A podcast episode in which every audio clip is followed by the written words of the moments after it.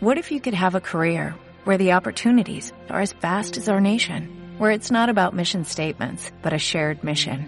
At U.S. Customs and Border Protection, we go beyond to protect more than borders, from ship to shore, air to ground, cities to local communities. CBP agents and officers are keeping people safe.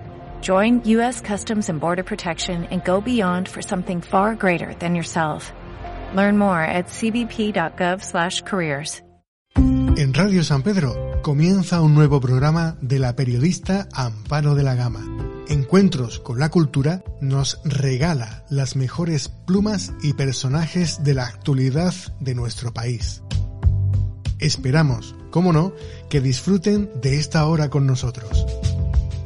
La vida sigue, entonces eh, aquí estamos, nos hemos reunido con, con Antonio Soler, que acaba de sacar su libro Sacramento, como todos sabéis. Es el escritor del Camino de los Ingleses, Apóstoles y Asesinos, Sur, que fue premiada con el favor de la crítica y el público. Y ahora vuelve con una historia real, con una historia con las luces y las sombras de un sacerdote de, de Málaga, don Hipólito Lucena, que fue condenado por el Vaticano por seducir a mujeres y realizar prácticas sexuales eh, con ellas en el, en el altar. Eh, un sacerdote malagueño que en los años 50, es decir, que estamos en el pasado siglo, murió en el 85, salió la esquela en, en el sur, pues desafió todo lo desafiable en, en aquella época. Y creó hasta una secta de mujeres a su alrededor que eran las hipolitinas. Él tenía muchísima facilidad para captar a, sus feligresas y bueno, pues eh, pasó hasta 20 años en una cárcel vaticana, nunca se hizo un juicio civil, corría en aquellos tiempos de, de la época franquista en la que, bueno, eh, la iglesia lo, lo tapaba todo. Y gracias a este trabajo valiente que ha hecho Antonio, pues hemos llegado a saber mucho más de, de, esta historia, no mucho más, lo hemos llegado a saber todo. Bienvenido de nuevo al foro de encuentros, Antonio. Gracias, gracias por estar aquí. Gracias. Gracias. Eh, leyendo el libro así de, de, de entrada, parece que todo suena a ficción. Un cura malagueño condenado por el Vaticano por seducir a mujeres y, y en pleno luz de día en el altar. Eh, bueno, hola, buenas tardes. Yo estoy encantado de estar. Se oye bien, ¿no? Sí. Eh, aquí contigo otra vez. Y bueno, lo, lo, que dices a la luz del día, ¿no? Eh, a la luz del día, y es lo que a mí como escritor me, me atrajo de, de, la historia, muchos años después de, de conocer parte de ella, es eh, la, la, personalidad de, de, de este eh, cura que a la luz del día era una persona absolutamente ejemplar, lo, uh -huh. lo que se puede considerar un, un cristiano ejemplar, eh, que se ocupaba de los necesitados, me, me, me, llegaban a contar que podía ir por la calle, encontrarse con un indigente enfermo, eh, recogerlo, eh, llevarlo a un médico eh, y que el médico se hiciera cargo de, de, atender a este hombre. Es decir, a la luz del día era, era como digo, un, una persona ejemplar con sus ambiciones dentro de su carrera eclesiástica, pero de noche o cuando cerraban la puerta, efectivamente se dedicaba, entre otras cosas, a, a seducir mujeres y eh, con una teoría que lo emparentaba con, con el pasado, con los iluministas, eh, a los que perseguía la Inquisición y que hubo casos muy notorios en, en siglos anteriores, pues con esa teoría las, eh, las iba envolviendo. Naturalmente hay, hay que tener en cuenta varios factores. Eh, el, el, principal, eh, diría yo, es eh, en qué momento, y por eso en el libro dedico un capítulo que titulo al mapa, en qué momento y en, en qué lugar está ocurriendo eso. Era la iglesia de Santiago, ¿no? La céntrica iglesia. ¿Cuándo se empiezan a tener esas primeras nociones de, de casos?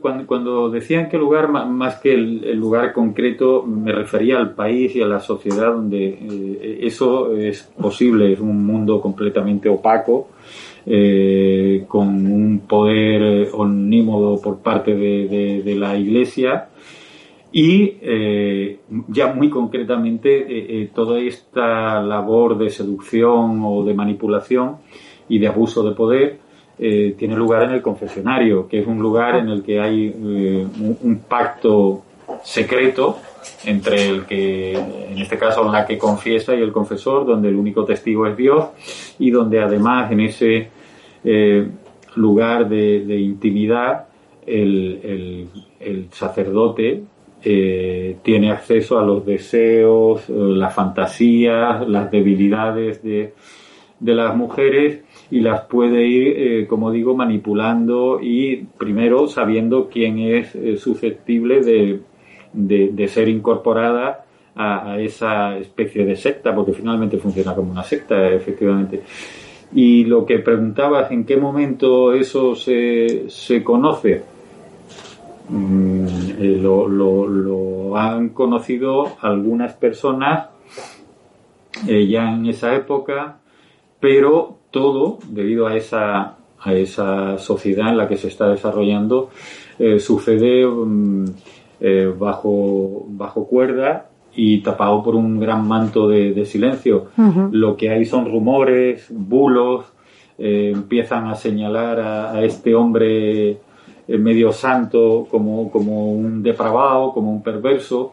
Eh, naturalmente eh, se moviliza una parte mm, eh, de, de, sus feligreses que, que, la visión que tienen de él es verdaderamente la de, la de una persona muy honesta. No estamos hablando de un de un sinvergüenza, de un, de un granuja plano que a mí como escritor no me habría interesado, un, tipo que, que que se aprovecha de situación para eh, llevarse el dinero del cepillo ni nada de esto, no, no, eh, todo lo contrario. Y eso, pues, eh, crea en él una especie de, blindaje, de armadura, que, que, esa fama de, de incorruptible, pues, cuando aparecen los rumores, sus partidarios lo que dicen, naturalmente todo esto viene por, por la envidia hacia un hombre santo, seguro que esto está promovido por los rojos, por los comunistas o por quien fuera, pero claro, la, las más de 100 imágenes reales que te llegaron, o sea, no tenía nada que ver ni con los rojos, ni con los marxistas, ni con ninguna invención. No, pero las imágenes que a mí me llegaron no eran imágenes comprometidas en ningún, en ningún caso. Eh, cuando después de mucho tiempo de conocer parte de, de la historia, a mí me llega de un modo muy azaroso eh, un álbum de fotos y de otros documentos dedicado exclusivamente a, don, Hipólito, desde su infancia hasta no hasta su muerte porque eh, una vez que el Vaticano interviene y se lo llevan a, Austria a esa cárcel convento eh, ya no hay imágenes de él naturalmente. Pero hasta los últimos momentos hasta el año 59 que es cuando lo detienen eh, lo detienen lo detiene la iglesia no porque como tú muy bien has dicho no hubo juicio civil. la iglesia por el concordato que en ese momento hay eh, se mueve para que no haya un, juicio civil que podría haberlo habido porque había delitos. Eh, pero me llegan para mí algo muy importante me llegan imágenes de ese niño que entra en el Seminario. En el seminario. Eh, el día que es eh, ordenado sacerdote con toda su familia, veo a sus hermanos y veo la evolución de ese, de ese hombre. Es como una, una vida en imágenes sin palabras y a mí me tocaba poner las palabras, claro. Es increíble porque en, uno de los capítulos del libro eh, estás hablando con la supuesta que le has dado el nombre de Margarita porque ella no quiere ante nada que se la identifique y cómo a esa mujer le cuesta tanto hablar. Le costó hablar a todas eh, y de hecho no hablaron. Eh, esta mujer habló porque era hermana de una de las Hipolitinas Pero eh, esta historia, eh, a, veces me preguntan, ¿te ha costado mucho documentarte y tal? Eh, pues no me ha costado ni mucho ni poco porque no hay documentación, no hay, no hay nada escrito, no. Hay algún artículo con, con bastantes errores. a mí la información primera me llega hace treinta y tantos años, me la dio Rafael Pérez Estrada y era una, una información de primerísima mano. Luego he sabido por qué pero eh, era, eh, me puso sobre la pista verdadera eh, desde el principio. Y, las referencias escritas que hay son mínimas. Por ejemplo, un, un libro que tiene un, un, título que parece que es sensacionalista, pero que, que, el libro no lo es en absoluto, está escrito por un hispanista anglosajón muy serio, se titula La sexualidad en el confesionario y habla de esto que antes decía, lo que ellos llaman el delito de solicitación, es decir, cuando un, cura aprovecha su posición en el confesionario para, conociendo las debilidades de, los confesados, aprovecharse de ella y, solicitarlos eh, sexualmente. Pues en ese libro sí hay una referencia a, don Hipólito y se dice que eh, uno de los últimos casos de iluminismo en, en Europa eh, se produce en Málaga en los años 50 y están protagonizados por Hipólito Lucena. Pero lo demás eh, me ha llegado todo de, modo oral, recomponiendo eh, lo que unos y otros, eh, que no eran muchos, me, decían y descartando lo que el instinto que luego por suerte se, ha ido confirmando, me decía que no era increíble. Y ellas no hablaron, hay, hay todo eso está envuelto en el, en el silencio. Eh, cuando a don Hipólito se lo llevan a Roma para ser juzgado en el Vaticano, eh, a ellas las llevan a un convento a Ronda y están allí varias semanas. Mm, no se sabe qué les dicen, pero vuelven de allí completamente mudas. Ninguna habla, ni para bien, bueno, para bien sí, siguen diciendo que don Hipólito es un hombre ejemplar y es un santo, pero ninguna habla de las prácticas que, que, tienen lugar y que son absolutamente sacrílegas. Eh, la actuación, como decías antes, es la de una secta, porque eh, y, yo creo que esto también es lo que hace intervenir a, la Iglesia. Eh, más allá de, que hubiera eh, manipulación y, delitos eh, sexuales o abusos eh, sexuales para, para, la Iglesia, lo que hay es un, un caso claro de herejía porque él no es que convence a las mujeres en, en, el, en el confesionario para tener relaciones sexuales y se acabó, no, él envuelve todo eso en un ritual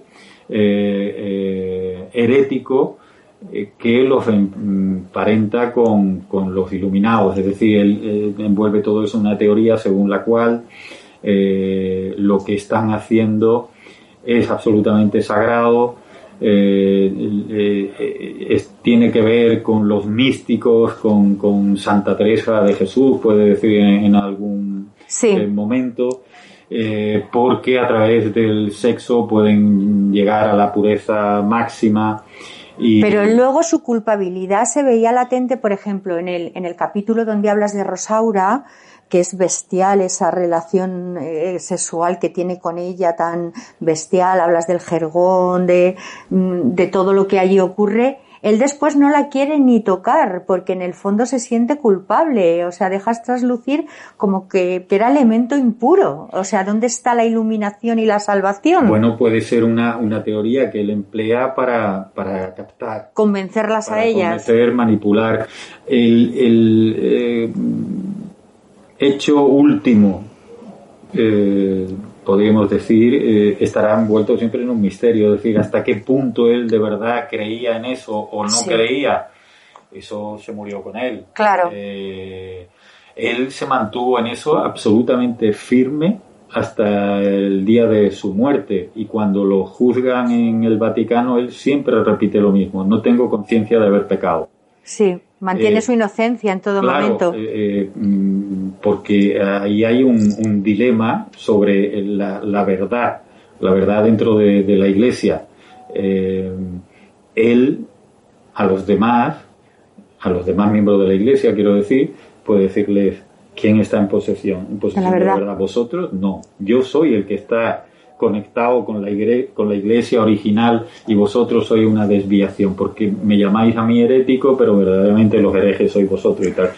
Eh, ya digo, ¿se lo creyó hasta la última consecuencia? Pues no se sabe, él actuó como si eso eh, se, fuese así, pero supongo, y ahí eh, por eso de vez en cuando dejo traslucir eh, algún detalle en ese sentido, más allá de juicios, porque yo no enjuicio en, en el libro, no, no, no, no hago ningún juicio, es probable, digo, que hubiera momentos si de verdad creía eso, de, debilidad en, esa fe, por llamarlo de, algún modo, ¿no?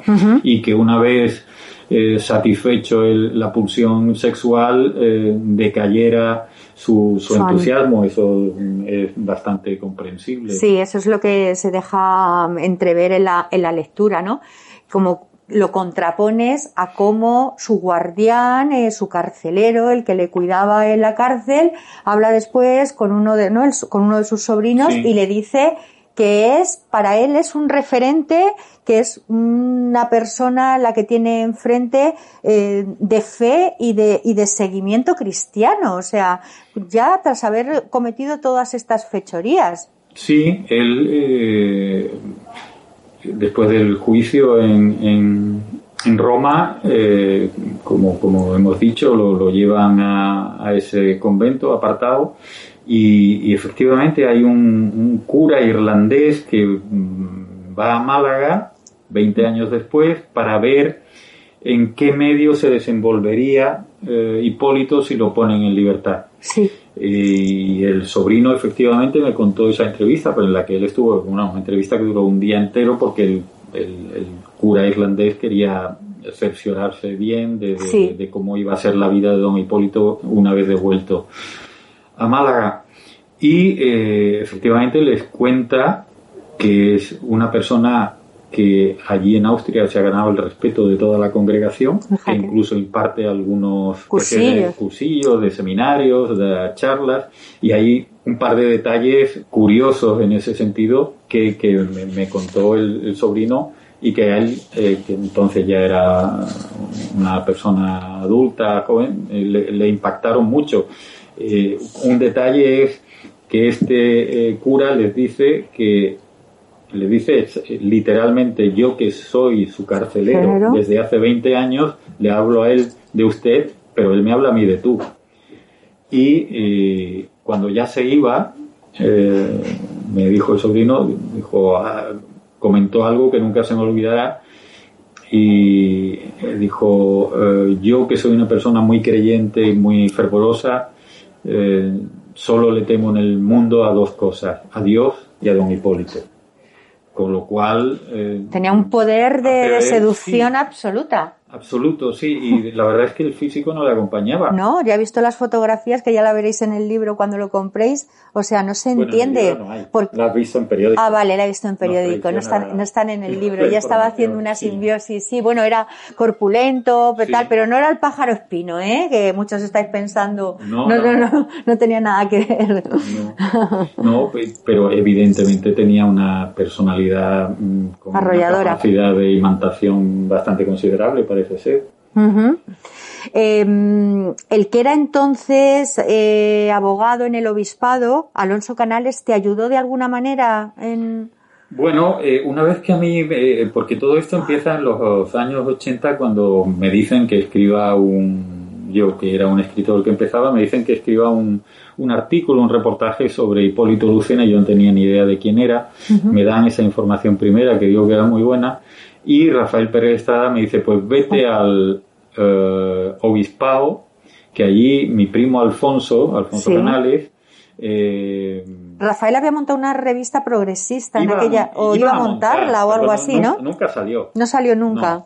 y mm, por eso, entre otras cosas, tampoco escribí, eh, que creo que no habría escrito de ninguna forma entonces. Eh, me dijo que fuera a ver a, Canales, que era su primo, abogado del obispado, y eh, se mantuvo muy, muy, muy impenetrable, sin querer decir nada. Claro, él diría, ¿quién es este Panoli que me manda mi primo, el niñito este, eh, que quiere saber lo que no se puede saber. Y lo único que me sirvió y fue importante, jugaba yo casi como con la pared de un frontón, le echaba la pelota y me devolvía y fue que ya casi al final de la entrevista, porque además él llevaba una vida absolutamente cronómetro, un cronómetro, eh, era su vida, 10 minutos para no sé cuánto, 10 minutos para eh, lavarme los dientes, todo así las 24 horas del día. Pues al final eh, le dije, entonces la iglesia condenó a un inocente. Ajá. y me dijo, no, no, eso no. Entonces, lo tenían claro. Claro, eso ya era muy importante, ¿no? saber que primero, en aquella época que todavía no lo sabía, que había habido un juicio y, luego que, la Iglesia había emitido una condena y que se reafirmaban en que habían actuado con justicia condenando a este hombre durante muchos años. Para eso sí, sí, me sirvió decir, bueno, aquí de verdad ha pasado algo. Cuando llevan a un sacerdote en los años 50 durante 20 años a, a Roma y lo encarcelan, no es por gusto, ni por un rumor. No, y además, eh, cuando empieza a trascender los hijos que habían nacido de don Hipólito, hijos que eran llevados después o algunos, como hemos hablado antes, en la, a la casa cuna, hay una página del libro en el que dice que una madre hasta se lo podía haber echado a comer a los cerdos, o sea, a esos niños había que hacerlos desaparecer de alguna, de alguna manera. Eh, esto lo, lo digo eh, con, un, con un parto prematuro. creo que abortos que hubo. Sí abortos se practicaban pero esto de los cerdos eh, lo que es un parto prematuro en el que el niño muere. El, el, feto el niño muere. Y se especula con qué hicieron con, el niño y se dice lo enterraron en tal sitio, en el cementerio donde estaba eh, la madre de, don Hipólito, en una fosa común. Y, hay y de pronto dice bueno y hay quien dice que hasta a lo mejor se lo echaron a los cerdos pero vamos eso es eh, la pura no, era la práctica habitual ni muchísimo menos. La práctica pero no has dado con ninguno de los niños no has dado con ninguno de los hijos sobre eso hay rumores, nadie se reconoce como hijo de don Hipólito. Hay personas que me han dicho, algún médico me ha dicho, no, en el hospital tengo a dos hijos de don Hipólito, pero bueno. ¿Y has ido a hablar con ellos? No, porque no me van a decir que son hijos de... Aparte, hay, hay dos cuestiones en esto.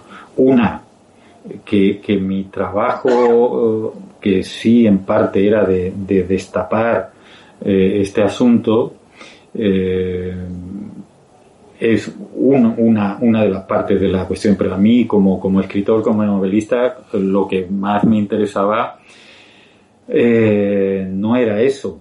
Eh, como antes decía, lo que a mí me interesaba era indagar en la condición humana, indagar y, profundizar lo más posible en ese, en ese ser humano eh, que eh, estaba lleno de, luces y de sombras. Tenía una, la cara y la cruz, pero claro, la cara y la cruz de la moneda estaban, están hechas del mismo, material. mismo material. Claro. lo que me interesaba era ver ese material y en qué punto se unen la, la cara y la cruz. Y lo otro, pues me parece que es un trabajo más de, de, periodista. De, investigación de periodismo. y que, bueno, y por eso antes he comentado que en su momento, cuando a mí me llega esta historia, probablemente no la habría escrito porque lo que se pedía de mí era eh, hacer ese trabajo y yo no trabajo Eh, ¿Ves? A mí me tira esa vena. Es que Claro, le leo y digo, yo es que me voy a ir a Málaga y voy a sacar. Bueno, pues no, claro, me- cuando lo he leído digo, es que hay un filón aquí para doble- una serie. La doble función, ¿no? De, de- de hacer un trabajo literario y luego de destapar algo que Claro. estaba silenciado. De hecho, la primera parte del libro no son tus memorias, en el fondo. Quiero decir que hay mucho de, de- de literatura, porque ahí hablas de ese escritor incipiente, ¿no? Que empezaba en los 80, o sea, que, que esa primera parte podríamos decir que, que son tus puras memorias. Sí, pertenece al género de la memoria, efectivamente. Eh, y, y por qué la, y- la introduje? ¿Por qué hago ese capítulo previo? Sí, Pues eh, por varias razones, pero una de ellas es que si yo empiezo el libro por lo que es la mayor parte de él, que es la tercera parte, la, la infancia de Don Hipólito, de todo esto, aunque diga que es un hecho real, eh, parece una pura novela, eh, por lo inverosímil que, que es la historia. Es- Efectivamente. es- choca mucho que, que eso sucediera y que, que sucediera en, en un país ultracatólico y todo esto. Y luego me parecía que eh, escribir esa parte era darle al lector también una información complementaria sobre la propia investigación de- de- del- del libro, además de incidir en esto que antes eh, decía, en el hecho literario en sí, en lo que supone eh, para mí hoy día la escritura, lo que suponía en aquella época el camino que recorre un escritor para llegar a, a- escribir un- una historia como esta. Me parecía que eso podía darle alguna luz también al, al lector y por eso lo, lo hice, pero sí tiene que ver más con el género de memoria que con cualquier otra Claro, y cosa. cómo ubicas el marco social histórico también, ¿no? En aquella época en la que, para entender un poco también eh, eh, el tema El del personaje y la- el contexto, ¿no? De que aparecían los platillos volantes, que si los perros eran tratados en Hollywood eh, porque escuchaban jazz y los trataban, o sea, quiero Sí. decir que, que, que claro, que era una locura todo lo que envolvía en aquella sí, época. En algún momento en el libro digo eh, que, que si esto de las fake news es una invención de ahora. Exacto. No, entonces los periódicos, la mitad del periódico era eh, fake news. Total. Eh, cuando fui a, la, a mirar la hemeroteca, eh, pues ya sabía de antemano, porque en otras ocasiones he visto periódicos de la época y tal, que, que me iba a encontrar con manipulación eh, social y política, eso era evidente en la dictadura. Pero aparte de eso, eh, lo que me encontré que eran periódicos que parecían escritos a medias por periodistas serios y a medias por Walt Disney o algo así, porque eh, es una realidad de fantasía, porque Sí. como tú has dicho, en los años 50 hay una proliferación de platillos volantes Sí. por todo, cada dos días aparecía un platillo volante en Perú, en Canarias, en Sí. Valladolid, incluso hay un- una cosa muy graciosa que yo me imagino que tiene que ver más con la con la picaresca y la pillería que con eh, las face news, es que eh, una tienda de electrodomésticos de Málaga, calle Larios, eh, como Añagaza o, o- o- o Señuelo para sus clientes, dice que en el escaparate eh, se va a exhibir eh, un trozo de platillo volante que cayó en la carretera de los montes y que ellos se han hecho con ese trozo de platillo volante y eso sale en el periódico. ¿En que- serio? sí, sí, sí, sale en el periódico y dicen que ellos tienen allí que lo han capturado, o lo que tú dices, ¿no? Lo de los en perros. una primera página de un periódico de pronto ves eso, 70.000 perros de Hollywood y Los Ángeles han tenido que ser llevados a, a- a unas clínicas especiales por a las los, a perturbaciones los que le psiquiatras de perros. el jazz y la televisión, claro. Yo me imagino que quien leyera aquello diría, ¿qué será el jazz y qué será la Claro. televisión? Porque todavía no había televisión en España, ¿no? Si se hubiera publicado lo de Don Hipólito en aquella época, pues dirán, es como lo de los perros y lo de los platillos volantes. Sí, o sea, exacto. Porque, exacto. Porque Lo has ubicado se- fenomenal. Se, vive en un mundo de, de bulos, de fantasías, donde uno tiene que discernir qué será verdad y qué será mentira. ¿Serán los rusos de verdad esta gente que todos son malignos y han salido del infierno? ¿O, o será Mm. una especie de paraíso? Eh, eh, los ciudadanos iban un poco a tientas y a ciegas. ¿Dónde estudió don, don Hipólito la tradición esta tan herética de, de, la iglesia del iluminismo? Es decir, eh, que, se llegaba, lo hemos hablado antes, a la pureza de una manera. ¿De dónde lo saca él? Porque otros curas no ni, ni lo nombran siquiera. No, claro. Eh, eh, es una rama condenada. Por eso. Y, además eh, se exponía en, en, tiempos fueron llevados a la hoguera. Hay, hay muchos, muchos que, que, que, fueron condenados por la Inquisición y, y ejecutados por, por acogerse a ese dogma. Eh, don Hipólito era una persona bastante culta y parece ser que bastante inteligente y eh, por la información que me llega era un niño especial, solitario y en el seminario eh, estaba muchas tardes en la biblioteca leyendo pues seguramente vidas de santos, él quería ser un medio santo y eh, libros sobre historia de la iglesia y de un modo más velado o menos esos casos forman parte de la, de la historia de la iglesia aunque sea para condenarlos.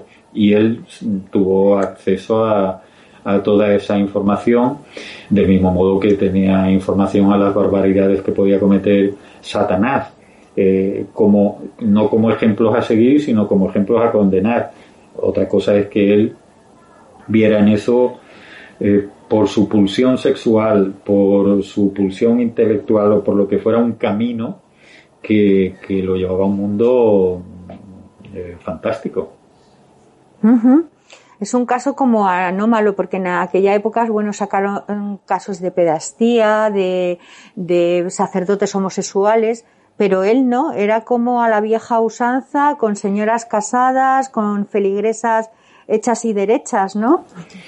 Sí, eh, pero, pero lo que lo distinguía, porque de los otros casos, ¿qué habría ocurrido si, si detrás de, de, esas actividades no hubiera esa, esa teoría? Eh, y solo hubiera habido eh, una cuestión de, de, manipulación y de encuentros sexuales. Pues quizá la iglesia lo, habría cambiado de parroquia, habría intentado silenciar eso, sin más. Pero es que él eh, dio un paso más allá de, eso eh, y, lo revistió todo de una teoría que iba contra la iglesia. Era algo que eh, un germen que dentro de la iglesia se vuelve contra ella y, la iglesia mm, sin duda tenía que actuar de un modo firme y por, por eso lo hace. Eh, si no hubiera sido así, no habría cometido los, los actos sacrílegos que, que, cometía. Y todo ese ritual de matrimonios eróticos en el altar ni nada de esto. Habría usado lo que tenía su parrón, su salón parroquial y Santas Pascuas pero no iba eh, en ese sentido eh, eh, contra la esencia de, la institución a la que pertenecía. Y lo que decías antes sobre el manto de silencio. Sí. hay, hay aparte de los rumores, claro, hay, hay me decía un, un amigo periodista, Juan Cruz. Juan Cruz del País. Eh, Sí, eh, porque yo hago referencia en, el libro a las memorias de Maripepa Estrada. Las memorias de Maripepa Estrada, que como se sabe no era una señora revolucionaria ni mucho menos, se dedica un capítulo a, muy breve, pero se dedica un capítulo a don Hipólito. Y allí ella habla de esas prácticas eh, sacrílegas y con todo detalle eh, dice cómo a la a la contrayente, eh, don Hipólito le introducía la cabeza en el sagrario y luego eh, copulaba con ella. Bueno, pues esto se publica ya en la democracia y, me decía Juan Cruz, ¿y nadie dijo nada? No, evidentemente no fue un bestseller ni, ni fue un libro eh, con una gran difusión, pero se publicó y hubo personas que lo leyeron y, y, todas las, y todas las personas que lo leyeron, ninguna dijo nada nunca nadie dijo nada y de ellas... Eh, se leyó como una anécdota, como... sí, algo que, que estaba Pero es que cuesta entender que ellas se unieran como en una especie de, de, congregación en la que a su alrededor el lema era ese, ¿no? Eh, fidelidad para toda la vida. Y para más allá de, de la muerte. y que entre ellas hayan hecho ese pacto de silencio, porque sí.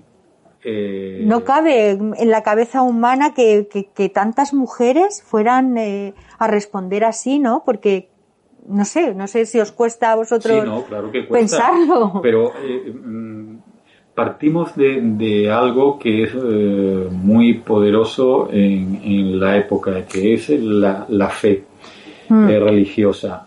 Estamos hablando de, de mujeres que previamente y con todos los eh, respetos y las bendiciones, creen que de, un trozo de harina con agua y, vino tinto forman eh, eh, de un modo milagroso cada domingo a las 12 y a las 11 de la mañana y, en Málaga y en Valladolid y en Toulouse y en donde sea, donde se haga una misa y, el, y la Eucaristía, que ahí en esa copa está el creador del universo y que ellas se lo meten en, el cuerpo al creador del universo. Ellas se lo creen a pie juntilla, es decir, ya creen en algo que es, eh, estamos muy acostumbrados porque somos cristianos eh, culturalmente, pero ellas creen a pie juntillas que eso es así. Por tanto, lo que Hipólito les, eh, les cuenta es una desviación menor, que tiene que ver con el, sexto mandamiento. No les está diciendo que en esa copa está el diablo, ni que ahí no está Dios, ni nada de eso. No, le está diciendo, para todavía ser mejores, vamos a hacer esto. Esto que os han dicho, que, el sexo es malo y tal, no, no estoy viendo la cara de los místicos que están en pleno orgasmo. Claro, lo del tema que decimos de Santa Teresa, cuando ella decía que llegaba... están viendo la cara de Dios. Al éxtasis con Dios y demás. Y, y, el, y lo que te decía, el, ese matrimonio eh, está silenciado. ¿Qué, qué les dicen en, en eh, cuando a él se lo llevan, que, que, mantienen el silencio, o previamente ellas deciden mantenerlo? No lo sé, no se sabe. ¿Quién filtra? muerte, ¿Quién filtra? O sea, porque al Vaticano le llega, ¿por quién le llega al, al Vaticano que esto está ocurriendo en Málaga? Ahora mismo te respondo, pero que te iba a decir que llega más allá de la muerte porque cuando don Hipólito vuelve, eh, 21 años después, eh, hay unas hipolitinas que van a recibirlo al aeropuerto. Y cuando él está enfermo, hay unas hipolitinas que se van turnando para, para cuidarle. hasta que muere. Y cuando él muere, él se, está viviendo con su hermana Fuensanta, eh, se quedan cuidando a la hermana, es decir, ya ha muerto don Hipólito, por amor a don Hipólito se quedan cuidando a su hermana hasta que la hermana muere, es decir, un amor más allá de la muerte. Amor infinito, vamos. Sí. Y lo que decías, ¿cómo se descubre? Pues eh, había dos, dos teorías y yo recojo las dos. Una, que es un, una mujer casada eh, con la que tiene relaciones y el marido lo descubre.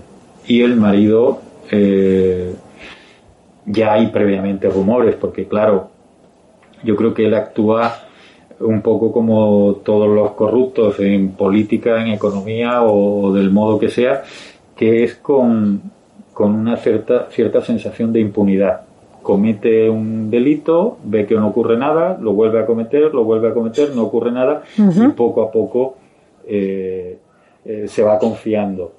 Y en este caso poco a poco empieza a haber rumores, porque claro, es que él dormía también con, con algunas hipolitinas en el salón parroquial. Eh, todo eso va generando esos rumores y filtraciones y alguna que en algún momento es vista saliendo de, la iglesia a una hora extraña, todo eso. Pero, eh, eh, como digo, hay dos, dos eh, teorías. Una es la de la mujer, de un, una mujer casada, que el marido descubre estas relaciones y empieza a, mover en instancias mayores el, el asunto. Y otra es, que es la que creo más factible, que se produce un, un, un, parto prematuro y el padre de esa chica, hay quien dice que era un militar, en cualquier caso era una persona influyente, empieza a movilizarse y a elevar lo que era un rumor hasta eh, personas de, que tienen capacidad de, actuar. Todo eso llega al obispado. Hay un obispo en Málaga en ese momento muy eh, especial y muy poderoso, que es Herrera Oria, con muchos contactos con el gobierno de Madrid y con el Vaticano.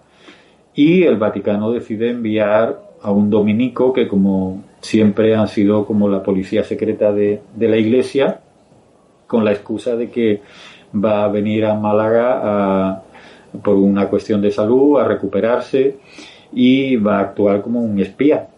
Eh, va a espiar. El cardenal Herrera Oria. Sí. Sí, sí, que había sido periodista, que era un intelectual, que era una persona muy cercana a Serrano Suñer. Ramón Serrano Suñer. Sin embargo, fíjate que lo que tocó el silencio del régimen en, aquella época fue absoluto y, ha seguido siendo. O sea, la Iglesia llegó hasta donde mm, quería llegar simplemente. Pero, ¿y, el régimen político? Era un régimen confesional, ¿no? La Iglesia forma y Franco iba bajo palio, es decir, eh, estaban soldados, formaban parte de lo mismo. Eh, eh, en el lema de, Franco estaba eh, la iglesia, su guerra para él fue una cruzada, y usó toda la simbología de, los reyezuelos medievales para investirse como caudillo y todo esto, y desde luego él nombraba cardenales, es decir, eran casi la misma cosa y cuando la iglesia, cuando Herrera Oria pide que, no haya... Pidió el silencio de las hipolitinas, ¿no? Ese pacto de silencio. Fue eh, idea de Herrera Oria. Pide el silencio de las hipolitinas y pide el silencio de, eh, de la del poder civil. Eh, más o menos lo que dice esto, nosotros nos haremos cargo y nosotros lo limpiaremos porque es cosa nuestra. Y verdaderamente es así. Yo alguna vez he dicho, yo con, con, esto, con este libro, yo no, no quería escribir contra la iglesia. Eso no, es. no es algo que a mí me interese especialmente. Quería escribir sobre la iglesia, sobre cosas que, que ocurren dentro de, una institución como, como, la Iglesia y que ha tenido un pasado eh, eh, eh, a veces lleno de sombras y de penumbras como es el, en el periodo de, la dictadura. El obispo anterior a, Herrera Oria, que es el que en cierto modo sitúa mm, socialmente a Hipólito, le, da esa parroquia que es muy importante, es un señor que se pasa casi todo el día con el brazo en alto, saludando al modo fascista, es decir, eh, tiene mucho, mucho que ver. Es un conflicto además que viene de, muy, de mucho tiempo anterior y que Hipólito eh, lo, lo, padece también. Cuidado, por el, por el, por el otro lado. Eh, donde él tiene el salón parroquial, que no es en la iglesia de Santiago, sino que es una iglesia que había en la, en la Plaza de la Merced, es una iglesia que fue quemada en el año 31, eh, eh, cuando la quema de, conventos, eh, porque Málaga es una, una ciudad donde la, la, carga política de, de, la izquierda a veces está muy, muy descontrolada ocurre en algún periodo de la República y ocurre también en la, en la Guerra Civil, porque eh, eso tampoco se puede olvidar. A, Hipólito Lucena eh, lo, lo, meten en la cárcel en el año 36, a algún hermano suyo lo, lo, lo fusilan por el mero hecho de ser cura, como a tantos otros curas en, la, en, la, época, y a él están a punto de fusilarlo. Al final no sale eh, con vida. Con esto quiero decir que hay un movimiento de acción-reacción en, todo, en, todo, esto. Y eh, la Iglesia hace suyo el régimen para ellos salvador de, de Franco. Y cuando Franco llega al, al poder, verdaderamente eh, comulgan con esa brutalidad y esa represión que se lleva a cabo a lo largo de los años 40. Te Por lo menos una parte importante de, de la Iglesia. Es, tú lo acabas de decir ahora que no has querido escribir un libro con, contra la Iglesia, eso está súper claro cuando te lees el, te lees el libro, pero ¿cómo lo ha acogido la sociedad malagueña? Es decir, el, los malagueños son muy capillitas, son muy una sociedad muy de su, de su culto, ¿no? Eh, ¿Has tenido críticas y problemas por este libro? No, de momento no. Pero eh, es muy curioso lo de lo de capillitas y, y tal. Eh, don Hipólito era muy partidario de, de, la Semana Santa en contra del, del, obispo aquel primero que le parecía que todo eso era una parafernalia que tenía que, que ver más con eh, el folclore que con, que con la religión. Uh -huh. Y no andaba descaminado porque, en fin, yo eh, cuando era joven y andaba eh, por esos mundos eh, y conocía las cofradías, incluso llevaba tronos y tal, Ajá. Nada de eso tenía que ver con la religión. Eso, eso no tenía nada que ver con, con la religión. Estaba la pues feria, si les dan unas subvenciones ahora tremendas a... Estamos hablando de, de, hace un poco más de, de tiempo. Eh, era una especie de, de, de, acto cultural, teatral, social, donde la juventud participaba, donde las chicas iban a llevarte el bocadillo y, y una Coca-Cola. ¿Eso o, cuánto tiempo hace? Pues 40 años o 30, donde eh, se cogían unas borracheras tremendas, donde formaban parte de una cierta fiesta. Con el tiempo eso se ha ido sevillanizando y verdaderamente... Sevillanizando has dicho, sí, ¿no? ¿Cómo me gusta eso? Porque, sí, porque la Semana Santa creo que ha cogido un parte del modelo de, de Sevilla, de que tiene sí. que ver con las capillitas y tal, pero ¿cuántos de esos capillitas van a misa? Eh, eh, todos no, ni probablemente ni el 50%. Con eso lo que quiero decir, que en Málaga sí hay eso, pero Málaga no es Palencia ni Valladolid. Las iglesias no están llenas los fines de semana. Uh -huh. eh, con todo eso, pues naturalmente que habrá muchas personas católicas que sean practicantes y todo esto, pero ninguno de estos me ha dicho nada. Yo no, no, no me he encontrado con nada de eso.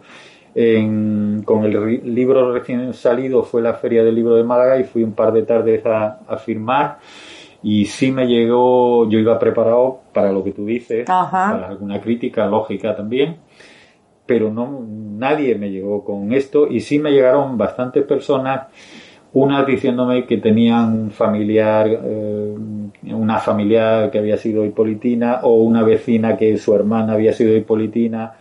Eh, me llegó un señor muy mayor que había sido seminarista y que eh, me decía que él eh, había tenido acceso a toda esa información cuando era niño y que porque todavía había allí curas que habían sido compañeros de Hipólito y tal y todos coincidían, ya era hora de que esto se contara porque lo sabíamos todos, decían. Bueno, mucha otra gente no sabía nada, pero sí es cierto que entre personas de una cierta edad o hijos de esas personas sí había llegado el rumor y, y, y por lo menos a mí lo que me decían era esto, ya era hora que se contara. Lo otro, pues seguirá como la tradición de la iglesia, se han callado, a mí no me han dicho nada.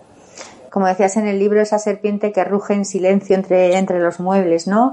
Eh, tú que has llevado eh, el camino de los ingleses al, al, cine, eh, que, que tan involucrado has estado en el mundo cinematográfico, ¿no ves esta historia para, para un guion cinematográfico? Pues cuando lo estaba escribiendo en absoluto, ¿no? Lo mismo que cuando estaba escribiendo El Camino de los Ingleses. Bastante problema me da el libro en sí como, como un elemento literario como para pensar en segundas vidas.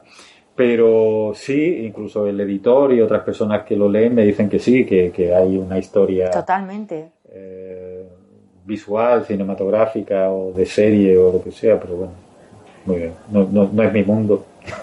¿Crees que la figura ahora de, del Papa Francisco, ¿no? el, Dalai Lama del catolicismo, eh, está ayudando a que se depuren tantas y tantas cosas dentro de, la Iglesia?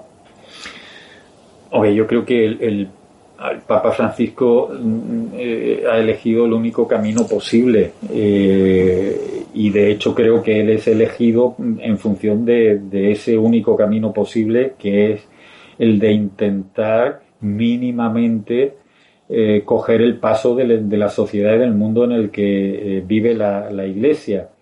Eh, ¿Y por qué? Entre otras cosas porque tiene una competencia absolutamente brutal.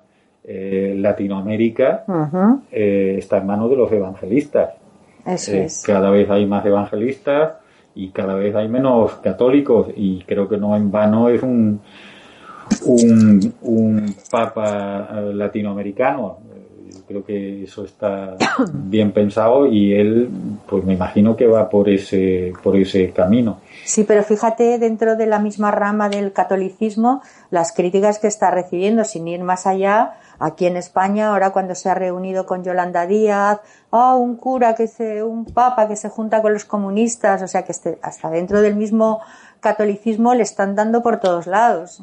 Bueno, yo creo que se junta con todo el mundo y con quien le conviene, ¿no? No, no, no lo sé, yo tengo una visión personal de él, pero es una visión mía como, como ciudadano que no, yo no soy experto en, en la iglesia porque haya escrito este libro, pero yo creo básicamente eso, que él eh, está actuando políticamente mm, por, por, el camino que, que, que le toca eh, en contra de lo que hacía Ratzinger. Y, y, más allá de eso, yo creo que hay una cuestión muy complicada y muy de principios eh, y casi veo una especie de callejón sin salida. Y es que si aplican de verdad el dogma de la Iglesia, eh, para eso es mucho mejor un papa como Ratzinger, porque está cumpliendo de verdad los preceptos de la Iglesia. Este hombre está, como hacen muchos católicos por otra parte, amoldando a sus eh, intereses eh, el dogma de la Iglesia y si allí donde decían que no se podía hacer tal cosa, él dice, bueno, hombre, pues veremos, tampoco hay que ponerse tan intransigente, pero es que el dogma de la Iglesia es intransigente. Ahí hay un, conflicto eh, de, base que, tendrán que resolver. Y, eh, lo veo muy, muy complicado, pero bueno, eh, doctores tiene la Iglesia. Claro, sí, es un aperturismo. Yo creo que por algo ha empezado, ¿no? Esa limpieza desde claro, sí, pero sí, el, aperturismo es magnífico, pero si eh, eh, tú estás eh, dentro de un código hmm. que te dice que no puedes ser aperturista, ¿cómo resuelves eso? Tiene algo que ver y es la osadía. Sí, es el no aceptar las normas establecidas y, forzar, eh, forzar eh, lo que está eh, estipulado como, como algo inamovible. Yo creo que Joyce es un auténtico revolucionario en, eso y, los que lo leemos y queremos aprender intentamos hacer eso. Yo lo, lo hice claramente con Sur, eh, transgrediendo normas narrativas que, pero no por gusto, cuidado, eh, por, hacer el gamberro no, sino porque a veces transgrediendo las fórmulas establecidas, de, de pronto descubres nuevos caminos eh, y, que no están explorados, por lo menos por, por ti mismo, ¿no? Y, y eso, eso lo procuro eh, tener siempre eh, presente. Eh, y aquí en este libro en concreto, bueno, pues Amparo lo ha dicho, hay, hay una mezcla de, géneros. en ese sentido no es un libro estándar. Evidentemente hay una parte que, la tercera, que es la mayor parte del libro, que podemos considerar que es una novela, que esté basada en hechos reales, pero bueno, pues muy al estilo en ese sentido, digo por acogerme a un género, de, eh, eh, a sangre fría de Truman Capote. Eh, pero también la primera parte, como Amparo ha dicho, ahí es un, podría corresponder a un libro de memoria, porque eh, hay quien habla de autoficción. Yo, mm, como no sé muy bien exactamente si es una cuestión puramente semántica o no, yo prefiero decir que, que eh, tiene más, más que ver con las memorias que con otra cosa. Pero también hay una crónica y también hay un ejercicio de ensayístico de reflexión sobre el propio hecho de, de escribir y todo esto. Es decir, que hay eh, una mezcla de, géneros y por tanto una cierta osadía de no acogerme a un código preestablecido. Porque ese código pues a lo mejor dice bueno escribes un libro de memorias no bueno a escribir un libro en el que hay memoria hay ensayo y hay narración. Eh, en ese sentido sí y, sí menciono a Joyce dentro del libro con Apóstoles y Asesinos fui yo el que le pregunté al editor dónde, lo colocamos. Eh, lo vas a vender como libro de historia, como, como novela, eh, porque allí sí que eh, es un libro que, que cuenta todo el pistolerismo de, de, de, Barcelona y sobre todo girando alrededor de la figura de Salvador Seguí, el Noy del Sucre. y mm, ahí sí tenía mucha documentación eh, y eh, en ningún momento tuve que inventar nada. En este caso he puesto alguna vez el ejemplo que sería un poco como aquellos dibujos que había en los tebeos que tenían unos puntos y unos vacíos y tú ibas trazando las líneas. Pues aquí un poco tenía unos puntos y unos vacíos que he tenido que ir cubriendo. En el caso del Noy del Sucre, de Salvador Seguí, no, tenía toda la información y nunca me desvié de, los hechos eh, más mínimos, eh, contrastados, comprobados. Eh, y en ese caso sí le pregunté qué apellido o qué calificativo le vas a poner y me dijo, no, novela. Y, yo creo que, que acertadamente, ¿por qué? Porque aunque es un libro de historia, está contado con las herramientas de un novelista. Cuando tengo que describir un ambiente no lo hago como un historiador, me recreo, uso metáforas, cuando tengo que describir a un personaje uso las, herramientas y el pulso de, un novelista y eso le da al libro otro, otro sentido. Curiosamente, eh, Paul Preston eh, cita ese libro como bibliografía en uno de sus últimos libros y es algo muy curioso porque un amigo historiador me decía, nunca, jamás he visto que una novela eh, eh, esté citada como fuente en un libro de historia y menos de un historiador eh, importante, pero mm, yo creo que Paul Preston, precisamente porque conoce muy bien el asunto, sabía que lo que allí se decía estaba contrastado y pertenecía a la historia. Pero ya digo, mm, yo podría estar de acuerdo con el editor en decir que eso es una novela. Y si él hubiera dicho que es otra cosa, también es que me, da igual. ¿no? Eh, lo que quería era escribir un, libro eh, que fuera lo mejor posible dentro de mis fuerzas y posibilidades y luego pues que el adjetivo pues, se lo pongan los demás. Yo te quería hacer una pregunta. ¿Ha leído eh, tu amigo Antonio Banderas ya el libro? Mm, Porque no lo sé. Lo veo de, Don Hipólito haciendo el, el papel, ¿eh? Aunque sería un personaje, ¿verdad? Tendría, tendría que engordar, ¿no? Y una labor de maquillaje complicada, ¿no? Tenemos y crecer, tendría que crecer 8 o 10 centímetros. Ángela Quintas, que es la escultora de los eh, famosos, que, bueno, engordó a Antonio de la Torre para hacer la película ah, Gordos, y a Mario Casas la... Pues que nos va a dejar un Antonio Banderas hecho a Hipólito luego con unos taconcitos así, porque Antonio tampoco es muy alto, para que tenga la altura un poco de, Don Hipólito también, ¿no? Pero, pero sí, sencillamente ha sido un placer eh, tenerle hoy aquí, que, haya estado con nosotros, eh, ya decimos en tiempos eh, tan malos para la, para la lírica. son, son malos para, para los actos líricos, para la lírica no, porque las editoriales están muy contentas con el COVID. Sí, sí que es verdad. Es verdad que las editoriales sí, pero mm, se están vendiendo más libros que nunca. Sí, sí, sí. Que se están vendiendo, claro, pues nos quedamos tanto en casa que yo, fijaros, el otro día que algunas me visteis en el de eh, Sánchez Drago, pues desde el encuentro de Sánchez Drago al de hoy, yo he estado los tres días metida en casa porque para mí es la mejor vacuna quedarme en casa. Y entonces he leído muchísimo. Claro. Y, claro, cada vez, pues eh, para las editoriales esto está muy bien pero claro, echamos tanto de menos no volver a, estos actos en el que disfrutamos eh, viéndonos estos actos presenciales, viéndonos las caras y mirándonos a los ojos. Y bueno, desearle toda la suerte a Antonio con, con este libro. Y aquí nos lo ha traído Jesús, nuestra, nuestra librería de Delta, para todos los que queráis comprarlo y que os lo dedique y desearos feliz Navidad porque es nuestro último encuentro de, este año. Volveremos en enero si la pandemia nos deja. ¿eh? y, muchas gracias siempre por ayudar a, hacer cultura. Gracias, Muchas gracias. gracias.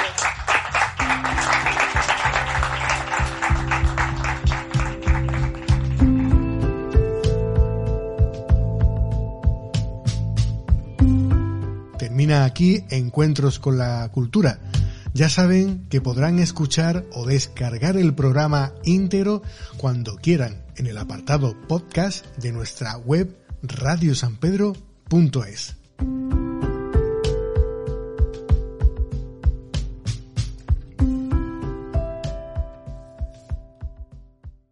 Dale más potencia a tu primavera con The Home Depot. Obtén una potencia similar a la de la gasolina para podar, recortar y soplar con el sistema OnePlus de 18 voltios de Ryobi desde solo 89 dólares. Potencia para podar un tercio de un acre con una carga. Potencia para recortar el césped que dura hasta dos horas. Y fuerza de soplado de 110 millas por hora. Todo con una batería intercambiable. Llévate el sistema inalámbrico OnePlus de 18 voltios de Ryobi. Solo en The Home Depot. Haces más. Logras más.